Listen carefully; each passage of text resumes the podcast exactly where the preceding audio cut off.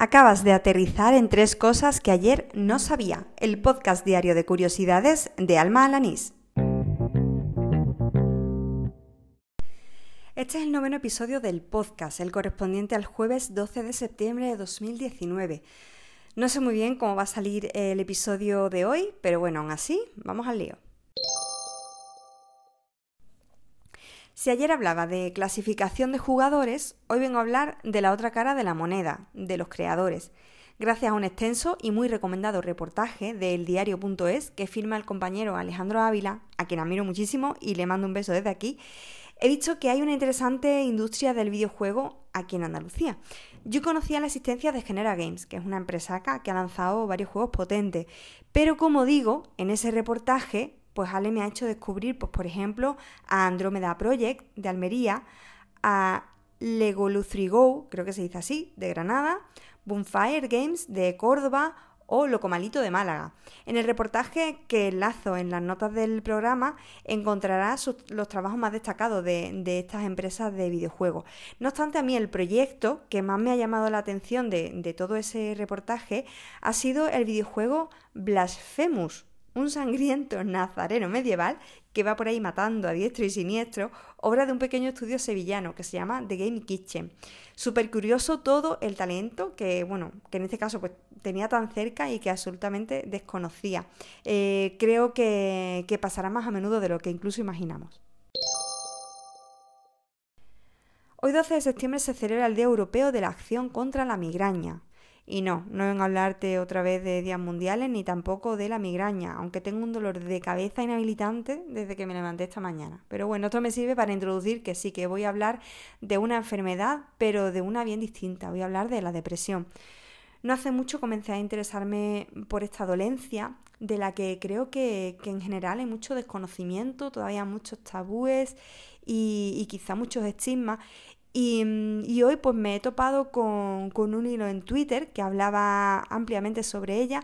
Eh, lo elaboraba el usuario, mm, lo voy a intentar decir, no sé si se pronunciará así, es arroba hookdam. Eh, y bueno, gracias a este hilo pues ha accedido bastante información que desconocía hasta el momento sobre la enfermedad. Lo voy a dejar en las notas del, programa por si alguien está interesado, pues para que lo lea eh, por completo. A mí en concreto, pues mm, eh, lo que el dato que quizás me ha, mm, me ha sorprendido más y que no conocía es que a día de hoy, en 2019, la depresión eh, clínica es la primera causa mundial de discapacidad. Hace 10 años, en 2009, era la cuarta causa. O sea que en apenas 10 años ha pasado a ser la cuarta, de la cuarta causa a la primera.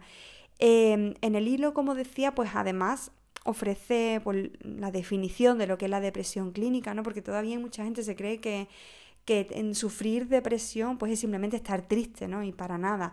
Eh, además recoge un listado de síntomas eh, con los que se presenta esta depresión. Incluso algo que me parece muy importante y es que... Mm, ofrece un tuit con, las líneas telefónicas de, de, atención al suicida en diferentes países porque recordemos que bueno que en algunos casos pues la depresión se presenta con, con ese tipo de, mm, eh, de tendencias suicidas, ¿no?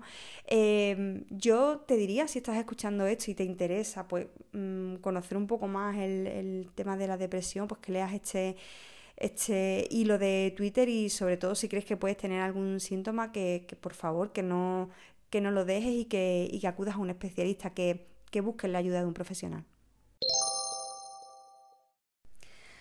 Bueno, en el podcast siempre, o lo que llevo de podcast, que son nueve episodios, me gusta tratar un tema de mucha naturaleza. Y aunque acabo de tratar un tema muy serio como es el de la depresión, pero ya que voy terminando el episodio, pues me gusta cambiar un poco el tono y, y dejarte con un mejor sabor de boca y ofrecerte otro dato también interesante o curioso, pero bueno, de, como te digo, de otra naturaleza, en este caso sobre arte, sobre arquitectura o sobre historia. Eh, me he topado hoy con una entrada del blog eh, Palabras Nómadas de Roberto García eh, sobre el mausoleo de Teodorico el Grande, que se ubica en Rávena. Yo no sabía de la existencia de este edificio, y si os digo la verdad, tampoco de la historia de Teodorico el Grande, que fue un rey ostrogodo entre los años 454 y 526 de nuestra era. Durante su reinado, pues invadió Italia, obviamente desde el norte, e incluso, según cuenta la historia, cuando llegó a la ciudad de Rávena, pues llegó a un acuerdo con el caudillo, con el caudillo de, de la ciudad, con Odoacro, pero después lo asesinó en un banquete organizado en el Palacio Imperial. O sea, ahí Juego de Trono pues se quedó corto. Eh, bueno, a mí la vida de este hombre mm, tampoco me interesa demasiado. Lo que sí me ha gustado es descubrir este edificio, el mausoleo, pues que toma toda la tradición clásica grecolatina eh, para construir una tumba pues, de un dirigente germano, ¿no? Esto sí que es apropiación cultural y lo demás es tontería.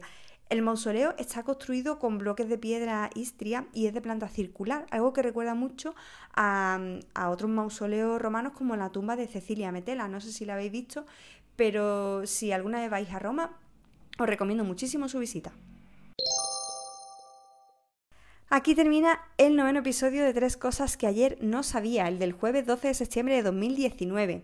Antes de decir adiós, te recuerdo que puedes oírme tanto en anchor.fm como en Spotify y también está ya disponibles en iVoox. Muchas gracias Ramón por, hacer, por haber hecho las gestiones e incluirme en la plataforma. Se ve que se cansó de esperar a que Anchor lo distribuyera y lo hizo él mismo. Bueno, pues ya si buscas tres cosas que ayer no sabía, en iVoox encontrarás este podcast, podrás suscribirte y recibir los episodios diarios.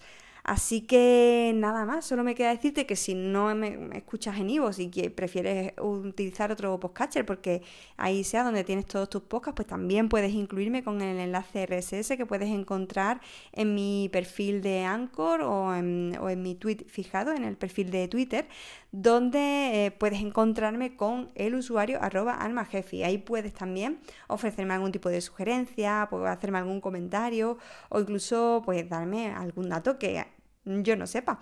En fin, muchas gracias por escucharme y ala, con Dios.